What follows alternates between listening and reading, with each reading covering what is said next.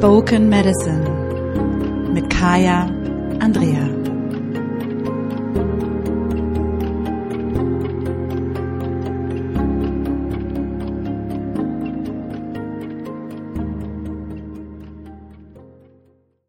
Hallo und herzlich willkommen zu Spoken Medicine. Ich freue mich sehr, dass du auch dieses Mal wieder mit dabei bist. Mein Name ist Kaya Andrea. Ich bin dein Podcast-Host und freue mich heute ganz besonders auf das Thema, denn wir werden in ein Thema eintauchen, mit dem ich mich tagtäglich beschäftige und zu dem ich dennoch immer wieder Fragen gestellt bekomme. Und zwar geht es um das Thema Ahnenheilung. Denn eine Frage, die da immer wieder kommt, ist, wozu machen wir das eigentlich? Also wozu setze ich mich eigentlich mit Menschen auseinander, die schon lange tot sind da kann ich doch nichts mehr machen. Und was hat das mit mir zu tun im Hier und Jetzt und wie kann das mein Leben verändern? Und die Frage ist natürlich total berechtigt, vor allem wenn wir mit unserem westlichen Mindset da dran gehen. Also wenn wir ähm, in dieser sehr logisch, rational verhafteten Denkweise, die wir oft einfach im Westen haben, die zivilisierte Denkweise, wenn wir mit der da rangehen.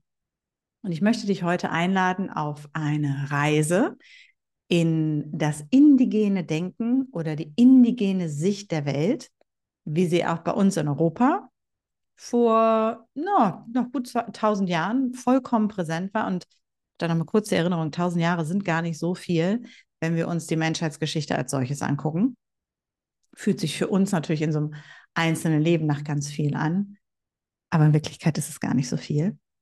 Und ähm, einmal da reinzugucken, ne, die indigene Weltsicht und dann aber auch wirklich ganz konkret möchte ich dir erzählen, wie das funktioniert mit der Ahnenheilung, ähm, warum das relevant ist für uns auch im Hier und Jetzt ähm, und was es damit auf sich hat. Und wir gehen auch noch auf so ein zwei, zwei, drei kleine Bonbons ein.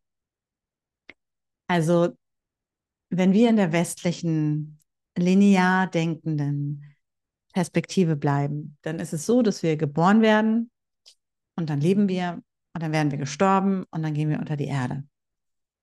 Das ist so die atheistische Sichtweise, ne? So, und dann zerfallen wir und kann man einen Baum raufsetzen, der freut sich.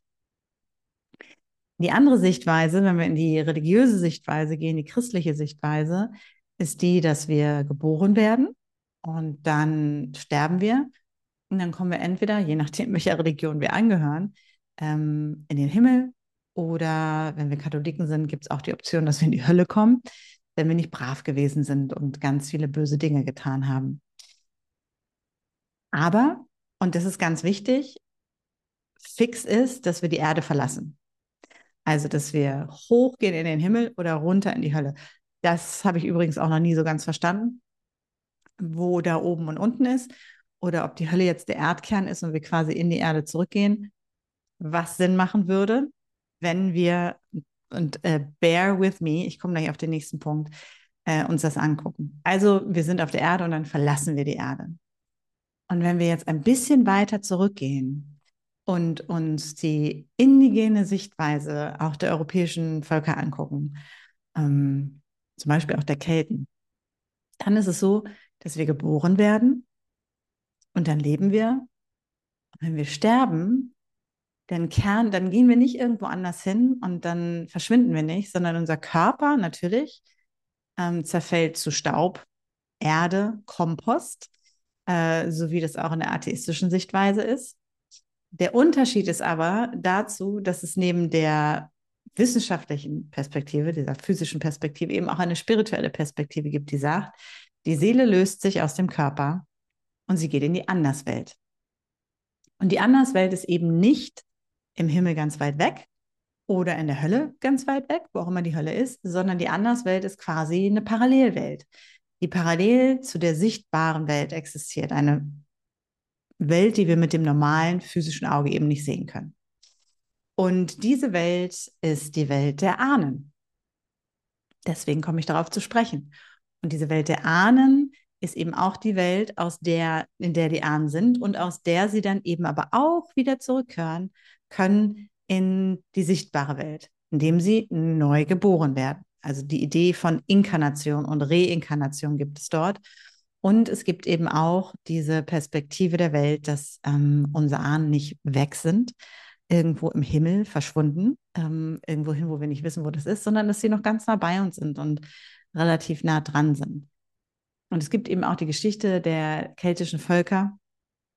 Es ist nicht der äh, Celtics, sondern der Kelten, ähm, wie in, in unserem Breitengraden, sage ich jetzt mal, die ganz berüchtigt waren als Kämpfer, weil sie keine Angst hatten zu sterben, weil für sie war es so, wenn ich sterbe, dann werde ich begraben und werde im Schoß der Mutter begraben. Also ich kehre nach Hause zurück, um dann wieder neu geboren zu werden. So alles easy.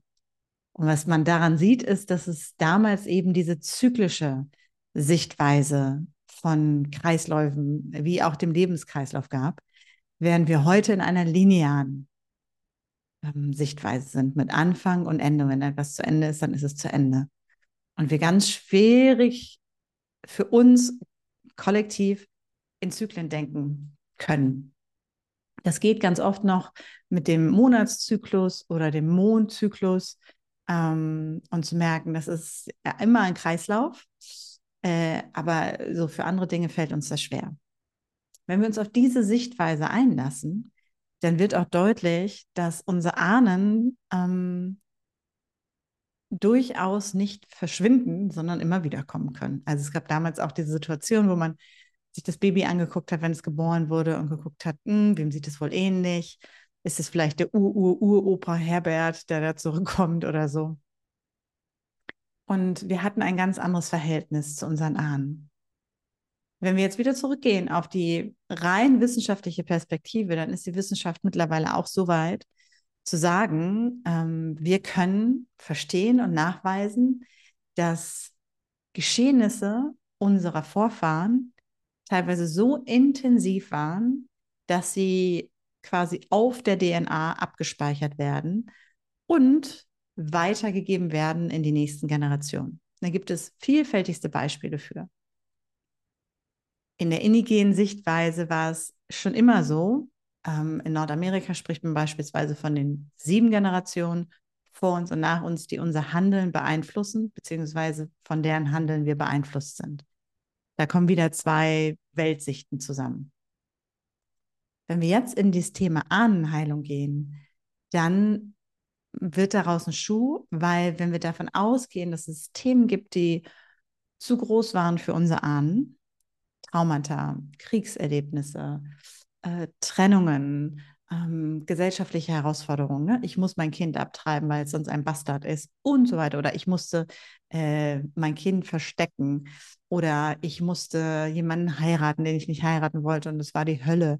Also da gibt es ja auch noch ganz viele Dinge, die wir im Hier und Jetzt in Europa gar nicht mehr so massenweise erleben. Passiert immer noch alles, weiß ich.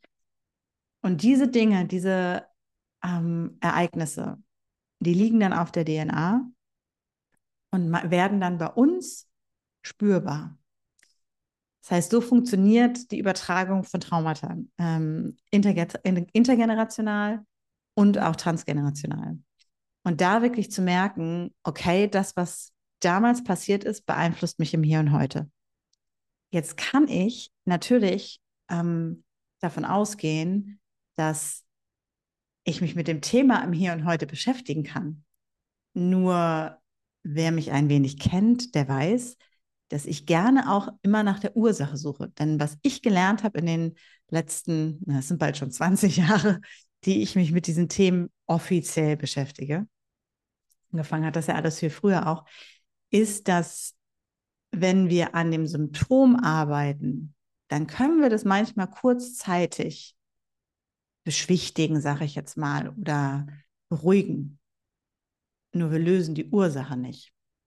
Wenn ich Kopfschmerzen habe, eine Kopfschmerztablette nehme und immer wieder Kopfschmerzen habe und immer wieder eine Kopfschmerztablette nehme, dann kann ich das Symptom bekämpfen, doch ich bekomme wieder Kopfschmerzen.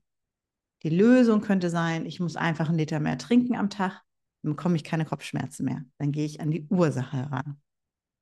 Und das Gleiche machen wir mit der Ahnenheilung. Wenn wir also an den Themen hängen oder uns nur auf die Themen in Bezug auf uns ähm, fokussieren, die wir übertragen bekommen haben, von denen wir vielleicht auch gar nicht mehr wissen, dass wir sie übertragen bekommen haben, weil wir die Option gar nicht in Betracht ziehen, dass wir sie übertragen bekommen haben, dann kann es sehr gut sein, dass das kurzzeitig hilft, wie die Kopfschmerztablette, und wir denken, ha, super, das Thema hat sich irgendwie erledigt. Doch was passiert ist, dass es wiederkommt. Nächste Kopfschmerz kommt. Nächste Mal poppt das Thema wieder hoch. Wir finden wieder eine kurzzeitige Lösung und dann kommt es trotzdem wieder. Das wäre zum Beispiel sowas wie, ähm, also eine Sache, die ich zum Beispiel hatte, war, äh, und ich habe das sicher auch schon mal erzählt, aber das ist so ein Klassiker, ähm, dass ich immer was zu essen dabei haben musste, wenn ich unterwegs war. Also es war immer dieses Gefühl, wenn ich nichts dabei habe, dann könnte ich verhungern, dann kriege ich nichts zu essen. Und ich weiß, ich wusste in meinem Kopf, dass es vollkommen Banane ist, ähm, diesen Gedanken zu haben, weil ich mich ähm, immer irgendwo bewegt habe, wo irgendwo ein Supermarkt war oder man irgendwo irgendwie was zu essen bekommen hätte. Mm, und trotzdem hatte ich dieses Gefühl. Und ich habe einige Dinge getan. Ich habe Ernährungsprogramme gemacht. Ich hab, äh, bin ins Coaching damit gegangen. Ich habe Mindset-Geschichten gemacht. Mein Gott, ich habe mich abgerackert an dem Thema, weil ich gemerkt habe, das lässt mich überhaupt nicht. Und ich war damals in einem Job, äh, in dem ich viel, viel, viel gereist bin. Äh, seit der Pandemie reisen wir alle auch gar nicht mehr so viel, aber ich bin damals wirklich richtig viel gereist. Übrigens mein einziger, einziger echter Job, könnte man sagen, ähm, bevor ich mich selbstständig gemacht habe. Und da habe ich gemerkt, das ist für mich einfach, das schränkt mich total ein. Ich muss mich mit dem Thema auseinandersetzen und habe, wie gesagt, diese ganzen Dinge gemacht. Und dann war es auch kurzzeitig gut, aber es kam immer wieder. Dann war es kurzzeitig gut und dann kam es irgendwann wieder. Es gab irgendwann immer wieder den Moment, wo ich merkte, ich muss jetzt diesen Proteinsnack in der Tasche haben oder ich muss die Packung Mandeln dabei haben. Und zwar nicht, weil ich weiß, es ist jetzt irgendwie eine lange Fahrt und es ist gut, einen Snack dabei zu haben, sondern selbst wenn es nur ein kurzer Weg war, ich hatte das Gefühl, ich brauche das, sonst verhungere ich. Und das war das, was ich meine mit die Kopfschmerztablette. Dass ich also gemerkt habe, irgendwann, ich finde immer irgendwie eine kurzzeitige Lösung, aber das Problem beziehungsweise das Thema ist irgendwie nicht gelöst. Es kommt halt doch irgendwann immer wieder. Manchmal ist es ein halbes Jahr ruhig, manchmal ist es drei Monate ruhig und dann kommt es immer wieder. Und da ist mir klar geworden, ich muss gucken, wo die eigentliche Ursache ist. Und dann bin ich eben wirklich nochmal mehr in das Thema Ahnen reingekommen und äh, habe gemerkt, krass, das ist gar nicht mein Thema, das ist ein Ahnenthema. So, und jetzt habe ich diese Erkenntnis, dass es ein Thema ist, was nicht meines ist. Ups sondern was übertragen wurde, sprich, was in meinem Rucksack mir schon mitgegeben wurde in, die, in dieses Leben von Menschen, die vor mir gelebt haben. Und der Logik nach ist es natürlich jetzt so, wenn ich diese Kopfschmerzen heilen will, muss ich die Ursache finden. Und wenn das ausgetrocknet halt ist, dann muss ich dort wässern, sprich, dann muss ich, wenn ich dehydriert bin, muss ich trinken. Wenn die Ursache jetzt in der Vergangenheit liegt, dann heißt es für mich eben auch, wenn sie bei meinem Ahnen liegt oder meiner Ahnen liegt, so und so viele Generationen zurück, dass ich dahin gehen muss und gucken muss, was braucht es da, um an der Stelle diese emotionale Erleichterung, diese emotionale Transformation, Auflösung zu kreieren, die dann dafür sorgt, dass ab dann es sozusagen wieder gut fließen kann und die Symptome gar nicht erst wieder im Hier und Jetzt entstehen, weil die Grundursache ähm, beseitigt ist. Und das ist das, warum es für uns wichtig ist, unsere Ahnen zu heilen. Und Ahnenheilung ist auch so ein Wort, das ist vielleicht auch gar nicht so ganz passend, sondern es geht eher für mich, ich nenne es gerne auch an Anerkennung. Ich glaube, das ist eher so ein besseres Wort. Das ist aber was, wo die meisten da nichts mit anfangen können. Denn am Ende des Tages geht es ganz oft darum, dass wir anerkennen, was unseren Ahnen passiert ist, dass wir anerkennen, was dort geschehen ist. Denn man kann sich das so vorstellen, äh, wenn wir es ganz bildlich sehen, dass es dort einen Teil von Energie gibt. Also auch da nochmal, ne? Ähm, kurzen Schwenk. Wenn wir in die Weltsicht gehen und sagen, unser Körper zerfällt zu Staub, Asche, Kompost, gibt es aber eben genauso auch naturwissenschaftlich das Ding, dass Energie nicht verschwindet, wenn sie nicht von einem schwarzen Loch gefressen wird. Und auch da gibt es noch ganz viele andere Theorien zu. So. Und diese Energie ist ja weiter da. Sprich, das ist die Energie, mit der die Seele, das Wesen der Ahne, die Ahnen weiter äh, ähm, existiert. Und wenn ein Teil dieser Energie, ähm, bildlich gesprochen, in so einer endlos Loopschleife festhängt, quasi zwischen dieser Welt und der nicht sichtbaren Welt, dann geht es da nicht vorwärts, dann hängt da was. Das ist so wie wenn so eine Schallplatte, äh, wie sagt man, so einen Sprung hat, und ne, immer wieder zurückhupft.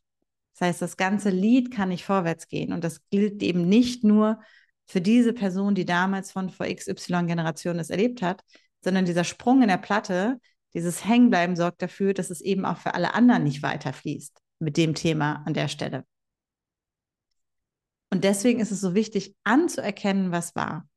Jetzt verlassen wir dabei natürlich den Weg des logisch-rationalen, weswegen es uns auch manchmal so schwer fällt, uns ähm, vielleicht auf diese Arbeit einzulassen. Mir fällt es nicht schwer, aber ich bin da auch, ich bin damit groß geworden. Ich kenne es aus vielen anderen Traditionen. Ich sehe, dass überall auf der Welt Menschen Ahnentraditionen haben. Und deswegen war es für mich nicht schwer, mich darauf einzulassen. Ich sehe allerdings auch, dass unsere Ahnenkultur, die wie gesagt bis vor gut 1000, 1200 Jahren existiert hat, ähm, so ins Vergessen geraten ist, dass wir das Gefühl haben, das ist was ganz Merkwürdiges, was wir machen. Und deswegen ist da immer meine Einladung, uns daran zu erinnern, 1200 Jahre sind nicht wirklich viel im Vergleich mit der Menschheitsgeschichte. Und die Menschen in Europa hatten schon immer Ahnenkultur und Ahnenkult ähm, und Ahnentradition, wie auch immer man es nennen möchte. Der Grund, warum wir es nicht mehr haben, und es ist ganz wichtig, das wirklich wahrzunehmen, ist, weil die Ahnen die größte Konkurrenz für den christlichen Gott waren. Und es wahrscheinlich auch immer noch sind. Denn der christliche Gott sitzt dort als, und das gilt wahrscheinlich auch für den islamischen Allah ne? und alle anderen Religionen. Ich nehme nur das als Beispiel, weil mir das äh, am vertrautesten ist. Der christliche Gott sitzt dort oben, irgendwo im Himmel, ganz weit weg von uns und schaut auf uns runter und guckt, was wir richtig machen und was wir nicht richtig machen. Er ist sozusagen die Instanz, die darüber entscheidet, ob wir unser Leben gut leben. Das ist ja eine Hierarchie, die da entsteht. Ne? Also der Gott da oben und wir hier unten. Jetzt kann man natürlich sagen, ja, aber Kaya, die hatten ja immer schon Götter. Und dann kann ich sagen, ja, der Götterhimmel, in Anführungsstrichen, auch die Idee, dass die immer im Himmel waren, das ist auch nur eine Idee, die irgendwann gekommen ist. Das war auch nicht immer so. Ich sage mal, der Götterreigen war immer schon vielfältig. Und je weiter man zurückguckt, desto interessanter ist es. Sind es eben Götter mit Macken? Sind es Göttern mit Charakterzüge? Sind es Götter mit ähm, ja, schwierigen, schwierigen Umsetzungsproblemen manchmal auch? Ähm, Dinge, die sie fast schon menschlich machen. Und da finden wir den Hinweis auf die lebendige Ahnenkultur. Denn natürlich waren unsere Ahnen bei uns. Sie waren bei Frau Holle, Hehl, Hölle. Jetzt haben wir auch das Bild, woher das kommt, also in der Anderswelt. Und haben darauf gewartet, dass ihre Zeit ist, dass Frau Holle sagt, kannst wieder rübergehen. Ne? So. Oder Hades, der die Unterwelt äh, äh, bewacht, wo ja anscheinend keiner rausging, haben wir es aber auch nicht so ganz stimmt auch nochmal drüber reden, ähm, sozusagen diese Übergänge bewacht. Und in dem Moment, wo wir unsere Ahnen haben als ja eine Verbindung, bei der wir um Rat bitten können, die wir um Unterstützung bitten können und die eben so ähnlich sind zu uns, weil sie eben auch nicht fehlerfrei sind, entsteht natürlich auch für uns ein Raum, der uns entspannt sein ist, der uns erlaubt, nochmal durchzuatmen und zu sagen, okay, die war nicht fehlerfrei, ich war nicht fehlerfrei, ich tue mein Bestes. Und zwar tue ich mein Bestes, um für die nächsten sieben Generationen beispielsweise eine gute Ahnen zu sein. Ich weiß, dass mein Handeln hier, dass das, das, was morgen, übermorgen, über übermorgen ist, beeinflusst. Der christliche Gott funktioniert ja ganz anders, das wissen wir alle.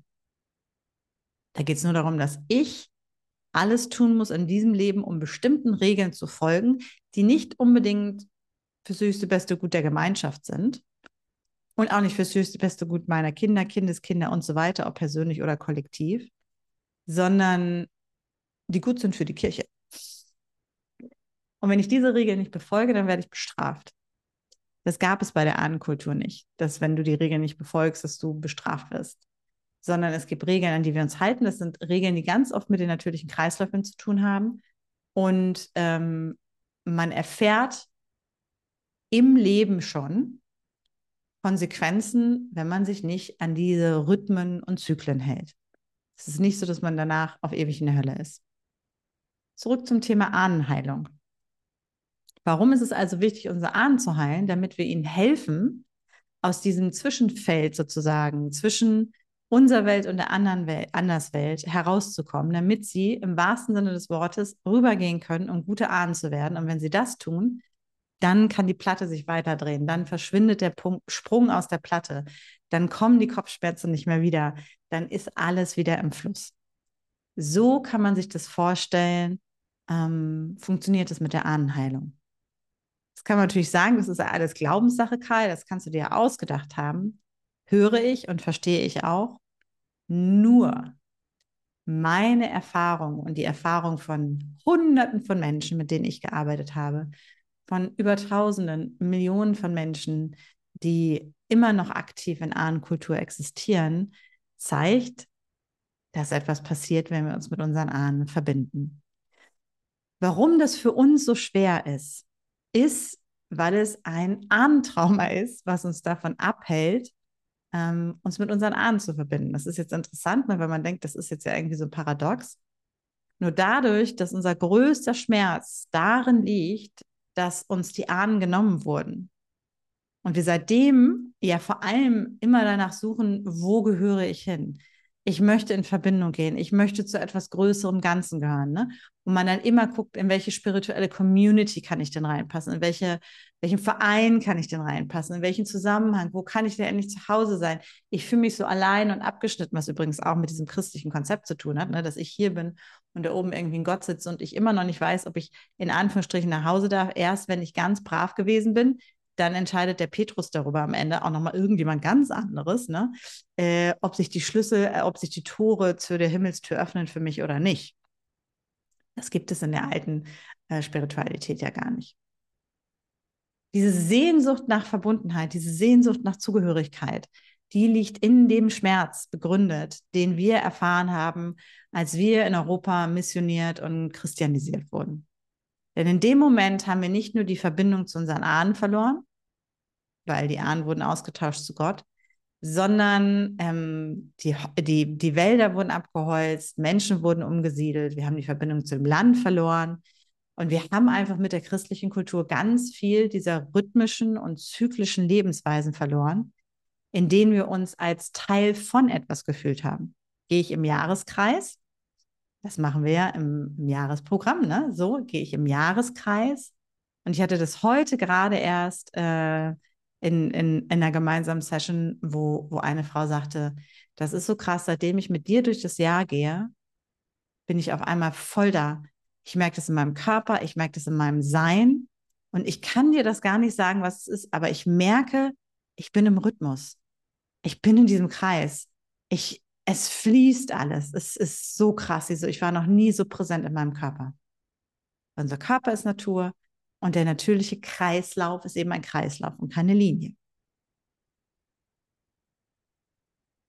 Wenn wir das jetzt wieder zurückbringen auf das Thema Ahnenheilung, dann ist ganz klar, dass dieser Urschmerz des Getrenntwerdens, also in dem Moment, wenn wir gucken, oh mein Gott, wir sind missioniert worden und oh mein Gott, am besten kenne ich natürlich die Geschichte der Waldvölker aus der Ecke, wo ich geboren wurde.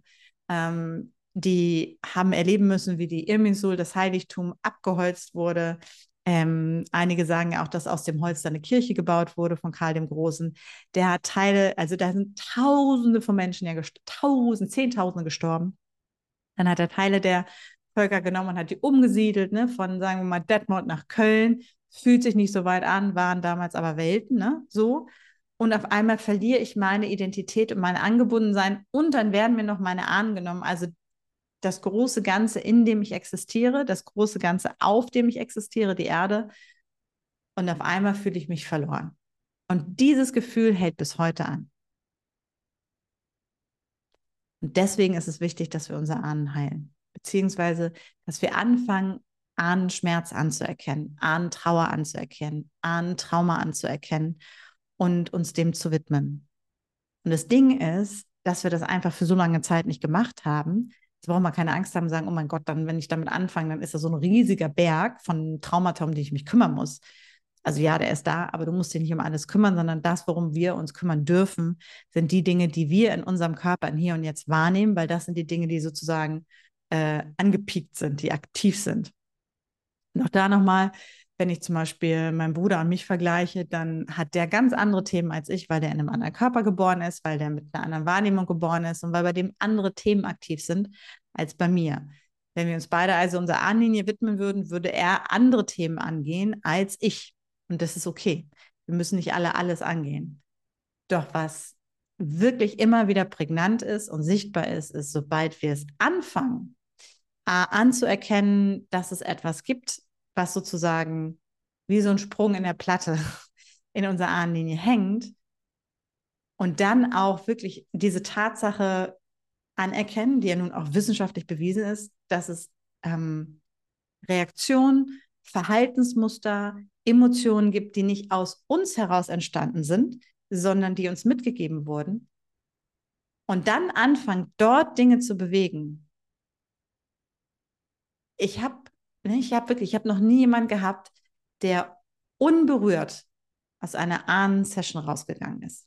Noch nie.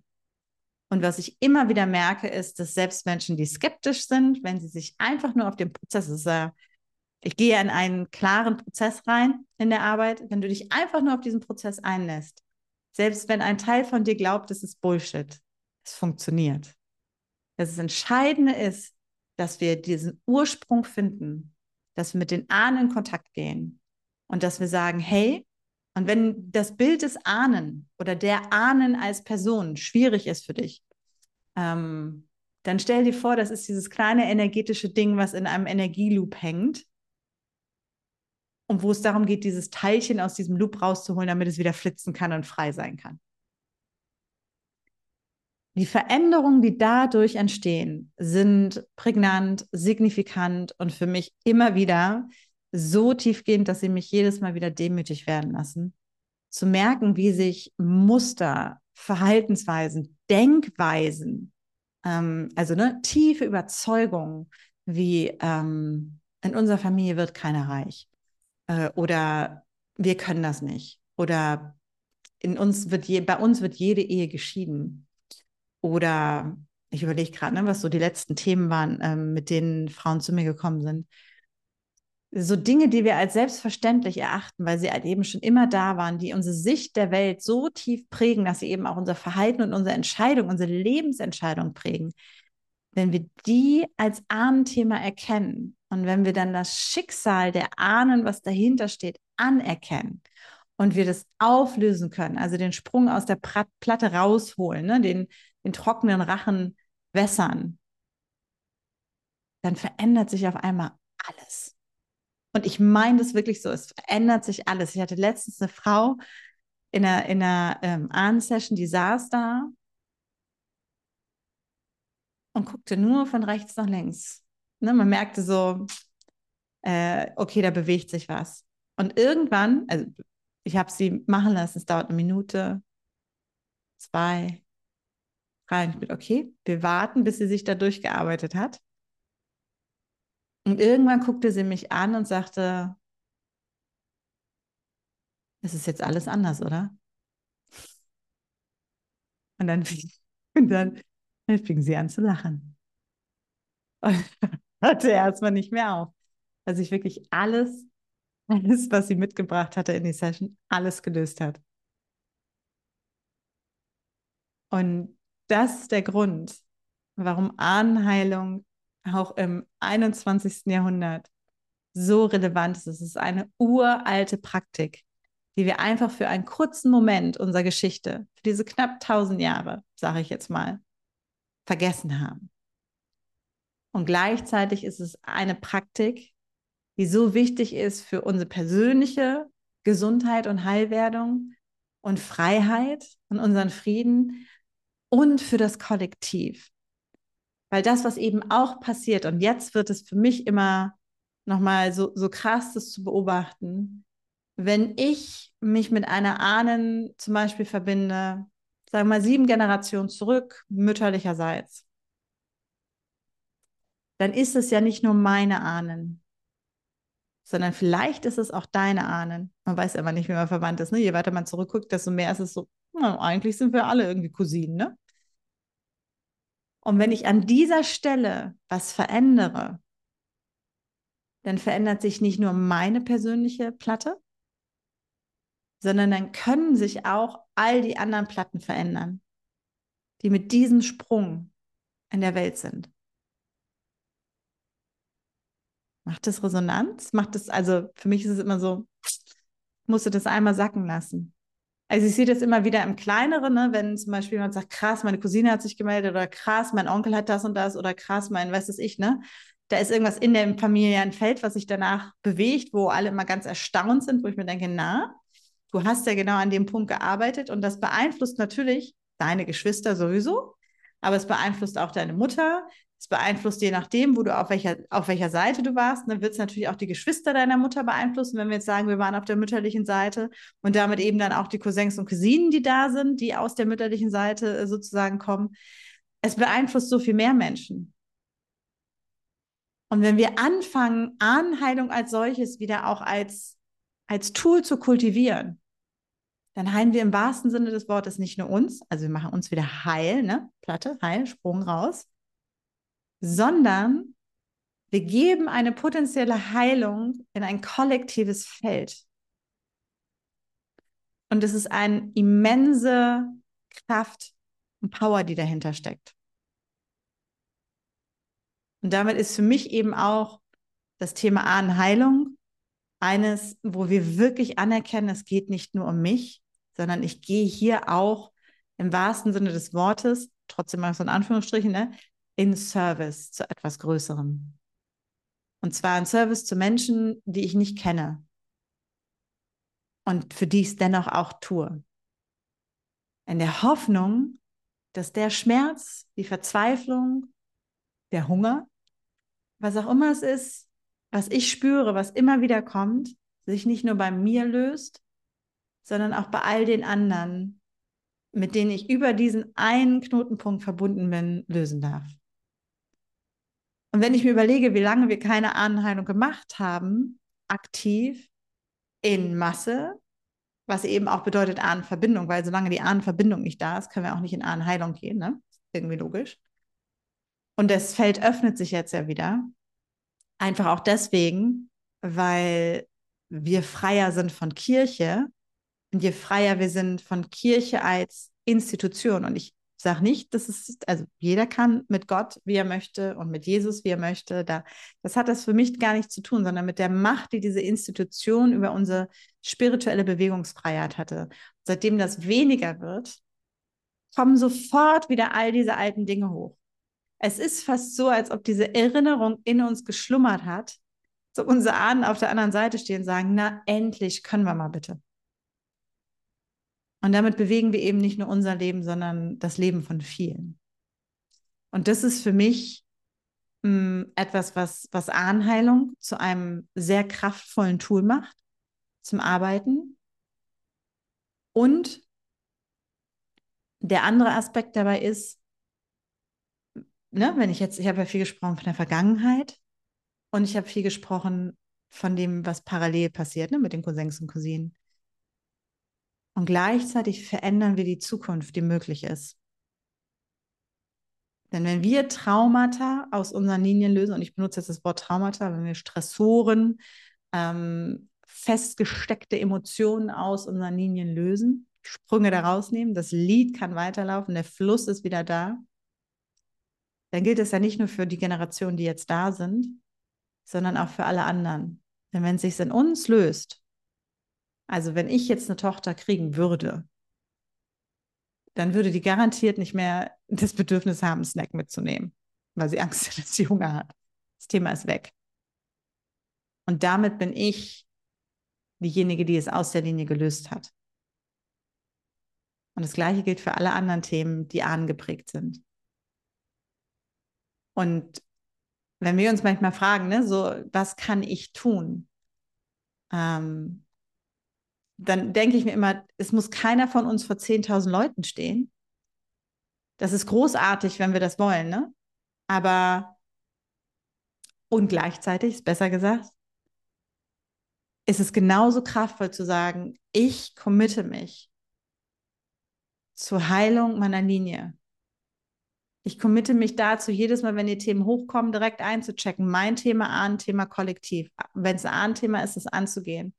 Und zu wissen, damit, dass ich damit die denkbare, lebbare, erlebbare Zukunft für all diejenigen, die nach uns kommen, individuell, also als meine Kinder oder als kollektive Kinder verändere. Und damit eine lebenswertere Zukunft schaffe für all diejenigen, die kommen. Und damit selber im Hier und Jetzt schon zu einer guten Ahnen werde. Denn all das, was wir jetzt auflösen, das müssen unsere Kinder und unsere Kindeskinder nicht mehr mittragen. Und je weniger Themen wir haben, und ich meine, wir haben, wenn wir jetzt mal kollektiv gucken, also einiges, ne? So, desto freier wird der Raum, der betreten werden kann. Und von daher ist für mich Ahnenheilung auch mein Dienst an der Gemeinschaft. Das ist das Mindeste, was ich tun kann, weil ich es eben kann. Ähm, wenn ich mir dessen bewusst bin, wenn ich es erkannt habe. Ähm, ja.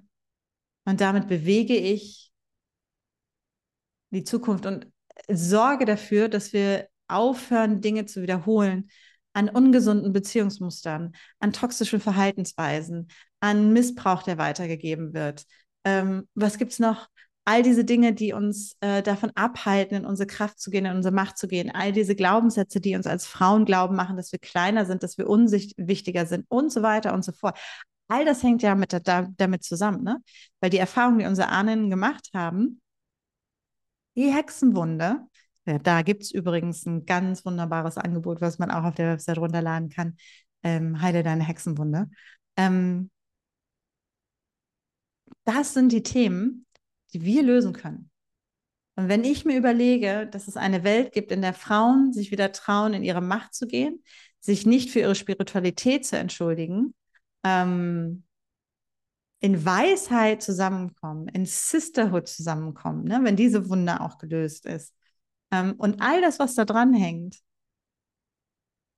was für eine krasse Welt wäre das? Und das ist der Moment, wo ich wieder Hoffnung schöpfe. Ähm, ich glaube, dass es zum einen natürlich wichtig ist, dass wir all diese wunderbaren Innovationen haben, äh, um eine lebenswerte Zukunft zu schaffen. Ähm, nicht nur für uns, sondern für diejenigen, die nach uns kommen. Und gleichzeitig bin ich tief davon überzeugt, dass an Arbeit, an Heilung, an Anerkennung, an Klärung, wie auch immer wir es nennen wollen, die Verbindung mit unseren Ahnen der zweite riesengroße Schlüssel ist. Denn nur damit können wir dafür sorgen, dass wir aufhören, historische äh, Dinge zu wiederholen, uns weiterhin dumm zu verhalten weil wir einfach in traumatischen Verhaltensweisen feststecken, aus denen wir nicht rauskommen. Und damit eben wirklich einen neuen Raum erschaffen. Und das ist das, warum ich Ahnenarbeit liebe. Ich hoffe, dass ich es dir ein bisschen klarer machen konnte, was da passiert. Es gibt unzählige Beispiele, äh, die ich ähm, erlebt habe in meinen 15, 20, bald sind es 20 Jahre, glaube ich, ne? äh, 16 Jahren, 16 Jahre sind es jetzt, 16 Jahre offizielle Selbstständigkeit. Ich habe ja vorher, ich, also, ne, wer meine Geschichte kennt, weiß, dass ich schon sehr viel früher mich auf den Weg gemacht habe. Aber ähm, ich habe so viele Beispiele. Ich glaube, da könnte man eine eigene Podcast-Folge draus machen, ähm, was es bewegt. Und es ist wirklich jedes Thema schon dabei gewesen. Das heißt, auch da nochmal der Hinweis. Es geht nicht darum, was für ein Thema es ist. Also es ist nicht so, dass es bestimmte Themen gibt, die voll Ahnenthemen sind, ähm, sondern es geht immer bei jedem Thema, was du hast, darum, herauszufinden, ist es persönlich, ist es ein ahnengeprägtes Thema oder ist es ein kollektives Thema. Kollektive Themen sind die Themen, die aus gesellschaftlichen Strukturen heraus immer wiederholt werden, aus ähm, ja, klassischen Erwartungen, die an Frauen da sind, beispielsweise Lebenslauferwartung und so weiter und so fort die nicht unbedingt äh, individuelle Erfahrungen sind. Und die können durchaus auch Ahnenthemen, kollektive Themen können auch Ahnenthemen sein. Die sind dann quasi kollektive Ahnenthemen. Also, wenn wir ein Thema haben, lohnt es sich als erstes immer zu gucken, wo liegt der Ursprung und dann an diesen Ursprung zurückzukehren, unseren persönlichen, den angeprägten oder den kollektiven und dort in die Heilung zu gehen, in die Veränderung zu gehen, in die Transformation zu gehen und damit eben diesen neuen Raum aufzumachen. Und zu wissen, wenn wir das Ahnenfeld betreten, dann bringen wir ja quasi die Energie von vielen in Bewegung. Und ja, das ist eine wunderschöne Sache. Ich hoffe, ich konnte dir mit dieser Episode heute so ein bisschen mehr erklären, was es mit dem Thema Anheilung auf sich hat, wie das Ganze funktioniert, wie wir damit eben auch wirklich im wahrsten Sinne des Wortes unsere komplette Familie verändern können, auch die Lebenden noch. Ne? Also wenn es so Familienthemen gibt, kann man die auch mit reinnehmen. Und wie man einfach dadurch, dass wir uns öffnen, die Welt verändern kann. Also so bla bla sich das auch anhören mag, so wahr ist es. Ich freue mich natürlich sehr zu erfahren, wie dir diese Folge gefallen hat. Kommentiere gerne auf dem Blog, YouTube unter dem Video. Lass mir einen Kommentar bei Spotify da.